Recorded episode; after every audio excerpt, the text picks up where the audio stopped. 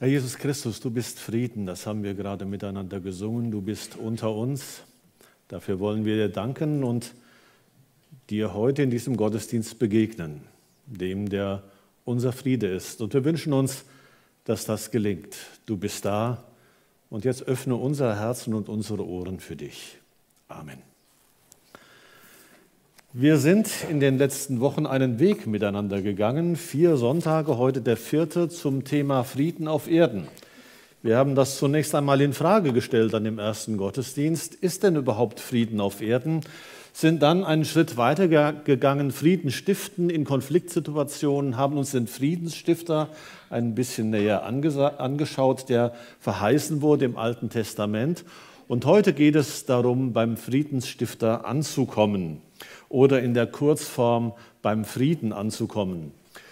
Ähm, ich weiß nicht, ob du beim Friedensstifter schon angekommen bist bei Jesus. Und ich weiß auch nicht, ob der Friede, den er gibt in deinem Leben, spürbar, erfahrbar geworden ist. Heute schauen wir uns das noch einmal ein bisschen näher an. Vor allen Dingen, es geht darum, bei diesem Jesus anzukommen, bei ihm zu bleiben, aber der Weg des Friedens hört nicht auf. Ich kann mich erinnern, dass wir in einer Gemeinde, in der ich meinen Dienst tat, äh, eine, ähm, ein neues Gemeindehaus gebaut haben. Da war die Frage, was für ein Bibelvers, der ist ja gerade abgehängt, okay. Also welchen Bibelvers werden wir denn vorne auf äh, die Stirnwand setzen? Und da war ein Vorschlag, Jesus ist unser Friede. Und da war jemand in, in der Gemeindeversammlung dabei, der schlug die Hände über dem Kopf zusammen und sagte, wir wollen nicht Friede, Freude, Eierkuchen. Wir sind eine Gemeinde, die unterwegs ist. Ist der Friede so etwas, den Jesus schenkt, der uns sich so zurücklehnen lässt, in den Relax-Sessel, Fernseher einschaltet und dann die Welt außen herum vergisst? Eben nicht, sondern es ist ein Friede, der sich durchsetzen möchte. Und er hat zu tun mit Begegnung. Deshalb geht es heute darum, dem Friedensstifter zu begegnen. Der Religionsphilosoph Martin Buber hat den Satz gesagt, alles wirkliche Leben ist Begegnung. Und er hat dann noch einmal etwas hinzugefügt, was das noch einmal unterstreichen soll. Alles wirkliche Leben ist Begegnung. Wenn wir aufhören, uns zu begegnen, ist es, als hörten wir auf zum Atmen. Kannst du mal versuchen. Dann verlierst du das Leben. Also es geht um Begegnung. Und mir fiel eine Situation ein von einer älteren Dame, die in einem städtischen Seniorenzentrum in der Stadt im schönen Herborn untergekommen war. Und dieses Seniorenzentrum sollte renoviert werden. Und sie sagte sich, okay, wenn es eh renoviert wird und ich will mir keine ein, zwei Jahre äh, Staub und, und äh, Lärm anhören, dann ziehe ich in ein anderes Seniorenzentrum. Und es war gerade eines neu gebaut worden, so schön am See. Etwas ländlich, etwas einsam. Und da zog sie hin. Und nach einem Jahr sagt sie, das ist hier schön spazieren zu gehen, aber ich treffe niemanden mehr. Und ich gehe wieder zurück. Und dann ist sie wieder zurück in die Stadt, weil ihr deutlich wurde, das Leben hat mit Begegnung zu tun. Wenn ich vereinsame, ist das nicht der Sinn, den äh, ich mir vom Leben verspreche. Alles wirkliche Leben ist Begegnung. Und vielleicht kannst du dich an Begegnungen erinnern, die dein Leben tief geprägt haben. Vielleicht manchmal nur vorübergehende, schlichte Begegnungen, die dir aber nachgegangen sind. Begegnungen vielleicht auch, die in Beziehungen übergegangen sind und die dich prägen. Mir fiel eine Begegnung mit äh, Bob Logan ein. In den 80er Jahren war er einmal hier in Deutschland und hat über Gemeindegründung und Gemeindeaufbau referiert. Das war so inspirierend für mich. Er hat in mir so eine große Freude über Gemeindegründung und über Gemeindeaufbau ins Herz gesetzt und gepflanzt, die bis heute anhält. Das war eine Begegnung über zwei, drei Tage, die bis heute da ist und äh, sofort wieder für mich präsent ist. Und es gab so ein paar Sätze, die er in diesen Vorträgen von sich gab, die mich bis heute verfolgen. Zum Beispiel der eine, was ist Erfolg? Erfolg ist, da zu sein, wo Gott dich haben will und das zu tun, wozu er dich beauftragt. Das ist mir so eingegangen, hat mich geprägt bis heute.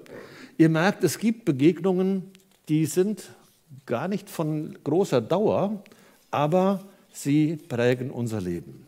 Das war auch die Erfahrung von Menschen damals vor 2000 Jahren, als sie Jesus erlebten und ihm begegnet sind. Das waren zum Teil sehr intensive Begegnungen, aber es waren in der Regel Begegnungen, die ihr Leben geprägt und verändert haben. Da ist etwas passiert zwischen dem Friedensstifter Jesus und denen, denen er begegnet ist. Etwas Nachhaltiges, Anhaltendes. Heute greife ich ein bisschen vor, denn eigentlich werden wir uns erst an Heiligabend und Weihnachten mit Lukas 2 beschäftigen, aber ich habe euch diesen Text, weil er den Vers 14 beinhaltet, mitgebracht und lese ihn einfach jetzt schon einmal vor, ähm, auch wenn ihr ihn dann in der Weihnachtszeit noch einmal hören werdet. Es begab sich aber zu der Zeit, dass ein Gebot von dem Kaiser Augustus ausging, dass alle Welt geschätzt würde. Und diese Schätzung war die allererste und geschah zur Zeit, da Quirinius Statthalter in Syrien war. Und jedermann ging, dass er sich schätzen ließe, ein jeglicher in seine Stadt. Da machte sich auch auf Josef aus Galiläa, aus der Stadt Nazareth, in das jüdische Land zur Stadt Davids, die da heißt Bethlehem, darum, dass er von dem Hause und Geschlecht Davids war, auf dass er sich schätzen ließe mit Maria, seinem vertrauten Weibe, die war schwanger. Und als sie da selbst waren, kam die Zeit, dass sie gebären sollte. Und sie gebar ihren ersten Sohn und wickelte ihn in Windeln und legte ihn in eine Krippe, denn sie hatten sonst keinen Raum in der Herberge. Und es waren Hirten in derselben Gegend auf dem Felde bei den Hirten, die hüteten des Nachts ihre Herde. Und des Herrn Engel trat zu ihnen, und die Klarheit des Herrn leuchtete um sie, und sie fürchteten sich sehr. Und der Engel sprach zu ihnen, Fürchtet euch nicht, siehe, ich verkündige euch große Freude, die allem Volk widerfahren wird, denn euch ist heute der Heiland geboren, welcher ist Christus der Herr in der Stadt Davids. Und das habt zum Zeichen. Ihr werdet finden das Kind in Windeln gewickelt und in einer Krippe liegen. Und alsbald waren da bei dem Engel die Menge der himmlischen Heerscharen, die lobten Gott und sprachen, das ist jetzt der markante Vers 14, Ehre sei Gott in der Höhe und Frieden auf Erden bei den Menschen seines Wohlgefallens. Ehre sei Gott in der Höhe und Friede auf Erden bei den Menschen seines Wohlgefallens. Wenn man beim Friedensstifter ankommen will, dann ist es nötig und wichtig, dass er selber erst einmal kommt, sich zu erkennen gibt. Diese Nachricht, die wir gerade gelesen haben, die ich gerade gelesen habe aus Lukas 2, sind den meisten von uns wahrscheinlich so vertraut, dass wir sie ruhig und gelassen hören können. Wir kennen das. Aber das wird für die ersten Hörer völlig anders gewesen sein. Als sie zum ersten Mal dieses Lukas-Evangelium lasen und davon hörten, dass Gott Mensch geworden ist in diesem Jesus Christus und damit der Friedensstifter auf die Welt gekommen. Der Friede Gottes kommt und er ist unmittelbar verbunden mit dem Kind in der Krippe. Gott hat offensichtlich einen, ein Konzept gewählt, das unserem so völlig widerspricht. Ihr habt das vermutlich in den letzten Monaten seit dem Ukraine-Krieg mitbekommen, wie sich unsere Friedensphilosophie in Deutschland und in Europa verändert hat. Das heißt nicht mehr Frieden schaffen mit immer weniger Waffen oder ohne Waffen, sondern jetzt heißt es Frieden schaffen mit Waffen. Da ist etwas passiert, das äh, für, für uns, das möchte ich auch nochmal für mich persönlich, würdig ist zu reflektieren, wirklich zu überdenken ob das schon alles ist, einen Weg des Friedens zu finden. Gott jedenfalls hat einen anderen Weg gewählt. Er hat kein Machtwort gesprochen, sondern er hat seine Macht abgelegt. Er ist in diese Welt gekommen als ein kleines Kind und er hat es nicht mit, mit seiner Macht versucht durchzusetzen. Ähm, da hat Gott entschieden, auf ein Machtwort zu verzichten und es mit einer Einladung zu versuchen. Euch ist heute der Heiland geboren. Und geht hin und schaut es euch selbst an, begegnet dem Kind, begegnet dem Frieden. Das muss man sich einen Augenblick lang vorstellen. Von Gott heißt es, Niemand kann ihn sehen, niemand kann zu ihm kommen. Es gab einen Menschen im Alten Testament, der hatte diesen Wunsch ganz tief in seinem Herzen, Gott, ich möchte dich sehen. Und dann versuchen die beiden, also Gott und Mose, um den es geht, versuchen einen Weg zu finden, wie das denn möglich ist. Und dann heißt es in 2. Mose 33, und der Herr sprach, siehe, es ist ein Raum bei mir, da sollst du auf den Felsen stehen. Wenn dann meine Herrlichkeit vorübergeht, will ich dich in die Felskluft stellen und meine Hand über dir halten, bis ich vorübergegangen bin. Dann will ich meine Hand von dir tun und du darfst hinter mir hersehen, aber mein Angesicht kann man nicht sehen. Was für ein Umstand, damit ein Mose eine Ahnung bekommt von dem Gott, der Kontakt aufgenommen hat mit ihm. Und das zieht sich so durch, durch Altes und Neues Testament. 1 Timotheus 6.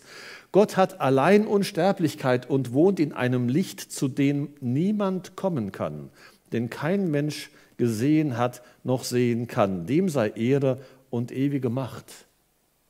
Darüber hat Jochen Klepper in den 1930er Jahren ein Lied geschrieben. Gott wohnt in einem Lichte, dem keiner nahen kann. Von seinem Angesichte trennt uns der Sünde Bann. Unsterblich und gewaltig ist unser Gott allein, will König tausendfaltig Herr aller Herren sein. Also der Gedanke dahinter, zu diesem Gott haben wir überhaupt keinen Zugang überhaupt keine Chance. Was den Unterschied macht, ist dieser Jesus. Durch Jesus sehen wir also klarer, haben wir einen Blick auf diesen Gott und auf den Frieden, den er in diese Welt bringen will. Zwischen ihm und uns Menschen und zwischen uns Menschen untereinander. Und deshalb formuliert Johannes dann in Johannes 1, niemand hat Gott je gesehen, der einzig Geborene, der Gott ist und in des Vaters Schoß ist, der hat es uns verkündigt. Also da ist von Jesus die Rede und von dem, was er von dem Vater im Himmel sagt, damit wir eine Ahnung von dem bekommen, wer dieser Gott eigentlich ist. Und dann gibt es eine Auseinandersetzung zwischen Jesus und seinen Jüngern. Und zu einem seiner Jünger, zu dem Philippus, sagt er dann, wer mich sieht, der sieht den Vater. Das heißt, wenn wir einen Einblick haben wollen, wie Gott, der Vater im Himmel ist, dann lohnt es sich, einen Blick auf diesen Jesus zu werfen. Zu sehen, wie er mit Menschen umgegangen ist. So geht der Vater im Himmel mit Menschen um. Das bedeutet, in diesem Kind Jesus zeigt Gott sein wahres Gesicht. Wer mich sieht, sieht den Vater. Nicht in äußerer Gestalt, aber in seiner Art, in seinem Wesen. Das heißt, Gott hat endlich einen Weg gefunden, dass wir mehr von ihm wissen können als bisher. Und er geht nicht, wie bei Mose damals, an uns vorbei und drückt uns in die Felsspalte, sondern er lädt dich und mich ein, auf diesen Jesus zu sehen. Und dann wahrzunehmen, mit Jesus ist der Friede in diese Welt gekommen, Gottes Friede. Und das hat zur Folge, Ehre sei Gott in der Höhe und Frieden auf Erden. Ehre, Glanz, Herrlichkeit Gott in der Höhe. Das würde bedeuten, je näher Gott uns Menschen kommt, umso klarer ist sein Glanz und seine Herrlichkeit im Himmel. Darin zeigt sich offensichtlich die Herrlichkeit Gottes, dass er uns, dir und mir ganz nahe kommen will. Und da, wo Jesus ist, da entsteht so etwas wie Frieden. Das sind die Magier aus dem Osten, die kommen, Leute, die zu den Sterndeutern und Wissenschaftlern gehören, von denen im Alten Testament gesagt wird, das Volk Israel soll mit ihnen gar nichts zu tun haben. Und plötzlich findet Gott einen Weg, in ihrer Sprache ihnen zu begegnen und sie darauf hinzuweisen, dass Fried auf diese Welt gekommen ist. Und sie machen sich daraufhin auf einen Weg von äh, Hunderten von Kilometern, um nach Bethlehem zu kommen und erleben etwas in ihrem Leben von dem, was Frieden heißt.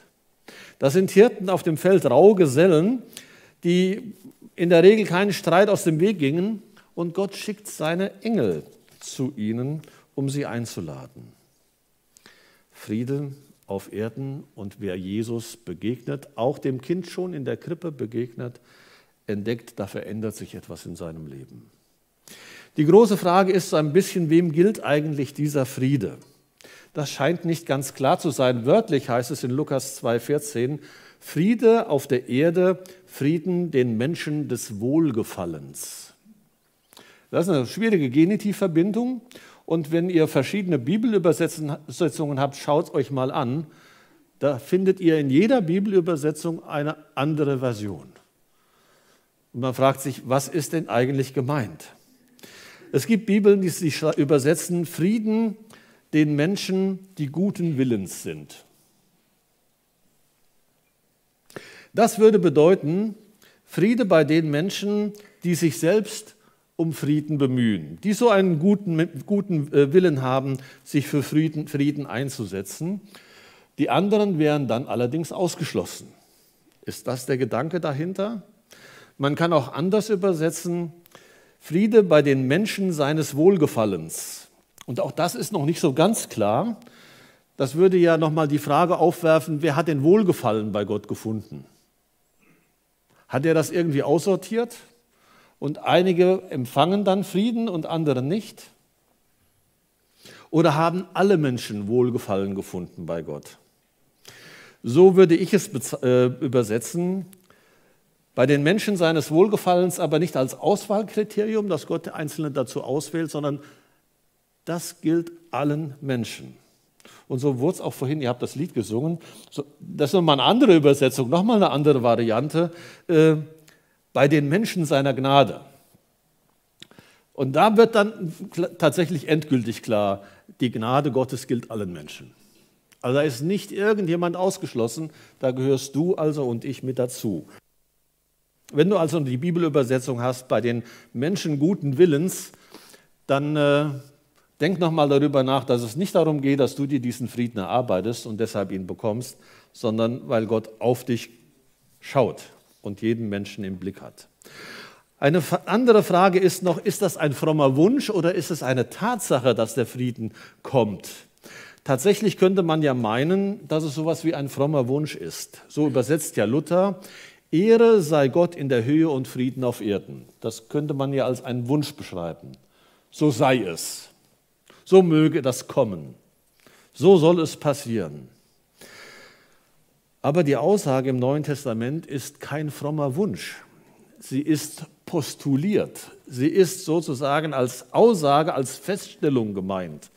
Und entsprechend übersetzt die gute Nachricht, groß ist von jetzt an Gottes Herrlichkeit im Himmel, denn sein Frieden ist herabgekommen auf die Erde zu den Menschen, die er erwählt hat und liebt eine Tatsache, ist herabgekommen. Der Friede ist da und er gilt allen Menschen. Das nimm also als erstes mit. Der Friede Gottes kommt in Jesus und er kommt und will auch zu dir. Gott macht sich also auf den Weg und man kann das an den Krippendarstellungen auch sehen. Es gibt in Heidingsfeld, weiß nicht, wer von euch den Krippenweg in Heidingsfeld mal gegangen ist. Ähm, wir waren bei der Öffnung dabei und sind so einige Krippen abgegangen. Eine äh, findet ihr vorne, äh, wenn ihr zum Gemeindehaus reingeht, auf der rechten Seite. Gehört zum Krippenweg in Heidingsfeld. Und ihr stellt fest, die Krippen sind völlig unterschiedlich. Wir haben versucht, so ein bisschen eine realistische Darstellung, so könnte man sich vorstellen, könnte es damals in Bethlehem gewesen sein. Aber in ich habe früher immer wieder so meine Schwierigkeiten gehabt mit den Krippendarstellungen. Die waren für mich nicht realistisch. Es war keine Grotte dargestellt, sondern irgendwie so ein kleiner Stall im Allgäu oder in Südtirol oder in Österreich. Die haben doch was irgendwie nicht gehört oder kapiert. Jesus ist doch nicht da geboren, sondern der ist in Bethlehem geboren. Bitte ein bisschen mehr äh, Lilientreue an dieser Stelle bis mir irgendwann aufgefallen ist, die Künstler haben es genau richtig gemacht. Was haben die gemacht? Die haben das, was damals passiert ist, in ihre Welt hineingezogen. Und genau darum geht es.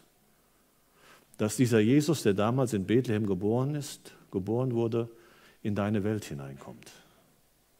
Vielleicht müsstest du, wenn du heute eine Krippendarstellung machst, die in deiner Küche oder in deinem Wohnzimmer oder wo auch immer nachbauen um deutlich zu machen, dieser Jesus will zu dir. Ganz persönlich, da, wo du bist. Es geht um die Begegnung, die nur möglich ist, wenn Gott in meine Welt kommt, in deine Welt. Und wenn er meine Kultur mit seiner Kultur des Friedens neu prägt. Also der Friedens, Friedensstifter will zu dir. Das Zweite, zum Friedensstifter gehen. Damit es zu Begegnungen kommt, kann sie nicht nur einseitig sein, dass Gott zu dir kommt. Er ist einen weiten Weg gegangen von seiner Welt in, in unsere und in deine bis heute. Es wird auch darauf ankommen, dass du dich auf den Weg machst. Die Sterndeuter, die Wissenschaftler aus dem Osten haben sich auf den Weg gemacht. Die Hirten haben sich auf den Weg gemacht. Menschen, die Jesus begegnet sind, haben sich auf einen Weg begeben. Einige wurden gesund, andere wurden von äh, ihrer Hoffnungslosigkeit befreit. Es gab welche, die wurden zutiefst getröstet in ihrem Leben. Andere haben ihre Ängste verloren. Aber sie haben sich auf einen Weg gemacht zu diesem Jesus. Dein Leben kann sich ändern, wenn du dich auf diesem Weg machst zu Jesus. Gerade zu Weihnachten erlebe ich das bei jüngeren Menschen auch, dass sie einen Weg suchen, wie kann ich denn Heiligabend und Weihnachten feiern? Da gibt es an vielen Stellen eine große Hilflosigkeit. Denn irgendwie spürt man an Heiligabend zu Hause sein, Würstchen und Kartoffelsalat essen, vielleicht gibt es auch Fisch oder etwas anderes bei euch, dann Geschenke auspacken, Weihnachtsbaum angucken, Fernseher an, das kann es nicht sein. Irgendwie ist klar, das passt nicht wirklich zu einem solchen Tag.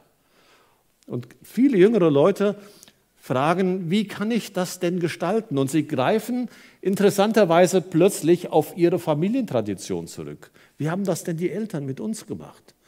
Und dann fangen sie an, diese Tradition wieder zu beleben.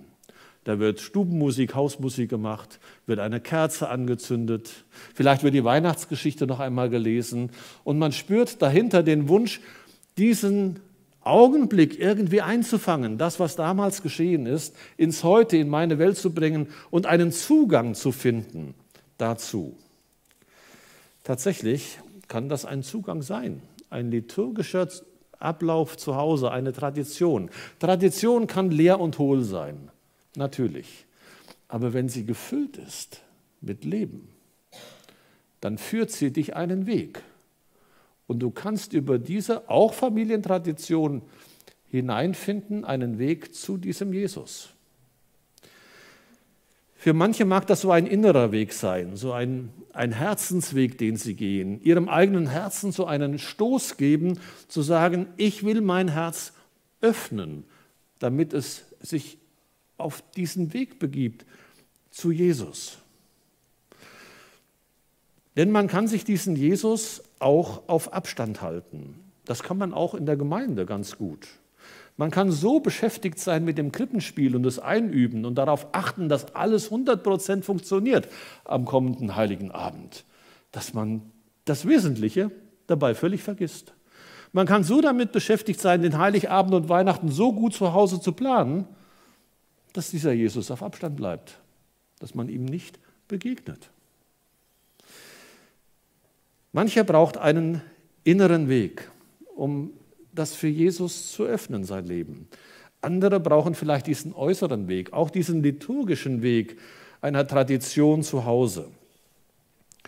Und wenn du auf der Suche bist, wie du Heiligabend in deiner Familie oder für dich persönlich gestalten kannst, es gibt einen Vorschlag von Professor Arndt Schnepper, Professor an unserer Theologischen Hochschule, wie man in Familien eine Tradition äh, installieren könnte, um Heiligabend zu feiern.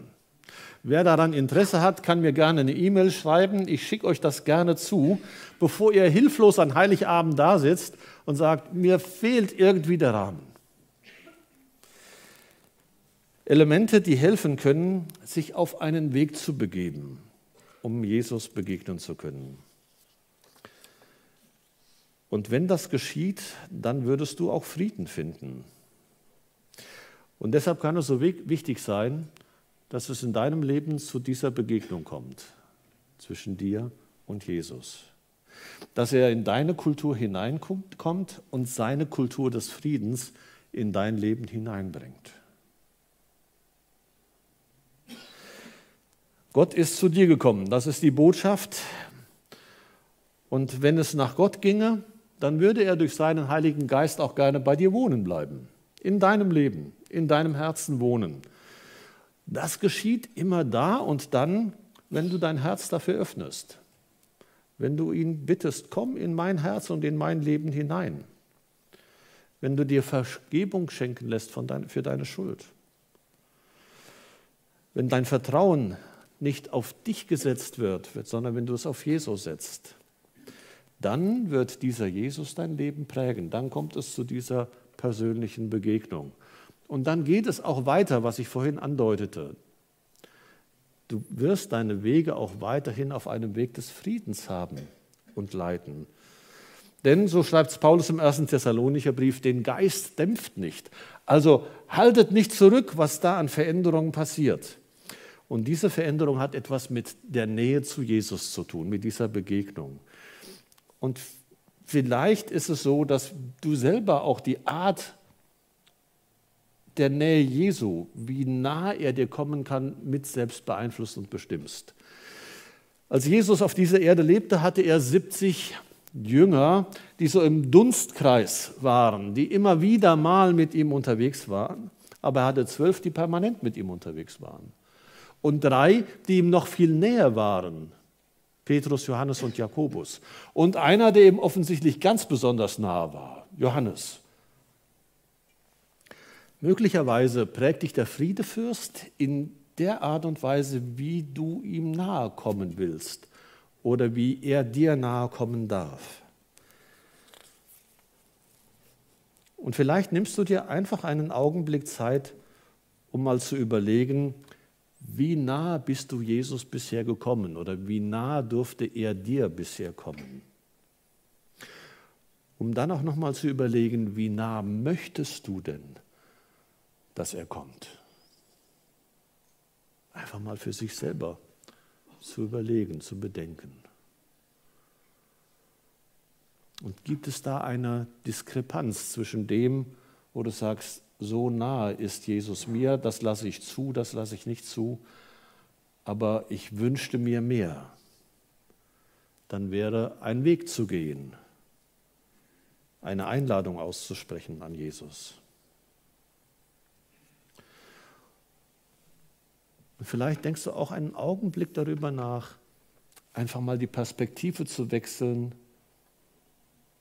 Wie nah möchte Jesus dir denn sein?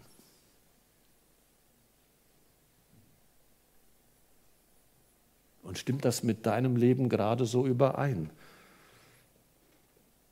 Oder gilt es auch da, diesen Weg zu sagen, Jesus, da gibt es eine Diskrepanz zwischen mir und dir und ich möchte dich gerne einladen, mir näher zu kommen.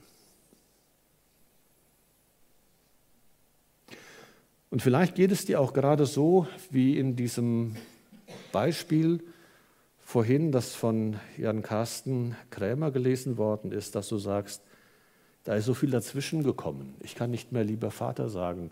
Da ist so viel Unfriede in mein Leben hineingekommen aufgrund der Dinge, die ich wahrnehme und die nicht zusammenzupassen scheinen mit dem, was von dir gesagt wird. Da bleibt dann auch die Frage, wo ist denn der Ort, wo du mit deinen Fragen hinkommen kannst? Wo ist der Ort, wo du mit deinen Zweifeln aufgehoben bist? Denn du bleibst sonst damit alleine. Und auch da gilt diese Einladung, mit den Fragen und Zweifeln zu diesem Friedensstifter zu gehen, zu diesem Jesus. Das haben die alttestamentlichen Psalmdichter gemacht. Mit ihren Fragen sind sie zu Gott gekommen, auch mit ihren Fragen, die sie an Gott hatten. Ich weiß keine andere Antwort, wie diese Beziehung zwischen dir und Jesus erneuert werden kann, als nur durch ihn wieder selbst. Ich selbst habe keine Antwort auf alle Fragen. Ich habe mich aber gefragt, habe ich denn Frieden? Ja, das glaube ich.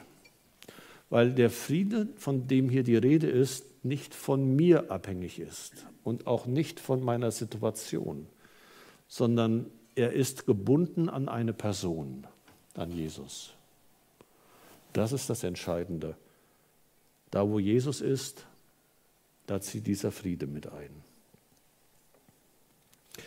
Friede bei den Menschen, was für eine Feststellung. Der Friede ist gekommen. Jesus ist da. Der Friede zwischen Mensch und Gott und der Friede zwischen den Menschen.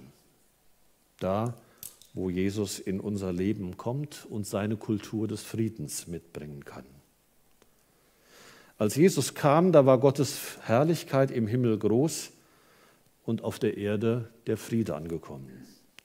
Und jetzt wünsche ich dir und mir, dass wir beim Friedensstifter ankommen. Ihr könnt schon mal nach vorne kommen und äh, ich würde gerne noch mit uns beten.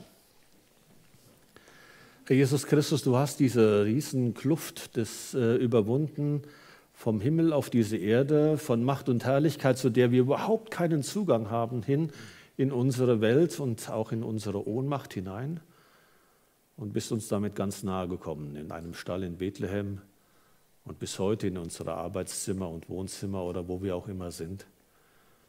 Bis hin bei denen, die keine, kein Obdach haben und draußen auf der Straße schlafen. Du bist nahe gekommen und lädst uns ein, jetzt zu dir zu kommen. Und vielleicht gibt es diese Sehnsucht in unserem Herzen, in deinem Herzen, der wir gerne nachgeben und dir sagen, ja, wir möchten dir begegnen, gerade auch in dieser Advents- und Weihnachtszeit. Dir, dem Kind damals in der Krippe und dir heute, dem Herrn aller Herren damit du deine Friedenskultur mitbringst, uns versöhnst mit dem Vater, wie du es damals getan hast am Kreuz, als du gestorben bist, und uns versöhnst miteinander. Dass deine Kultur des Friedens Einzug hält in unsere Gemeinde, in unser persönliches Herz und in dieser Welt und wir in dieser Begegnung mit dir verändert herausgehen. Menschen, die Frieden gefunden haben in dir. Und dafür danken wir dir. Amen.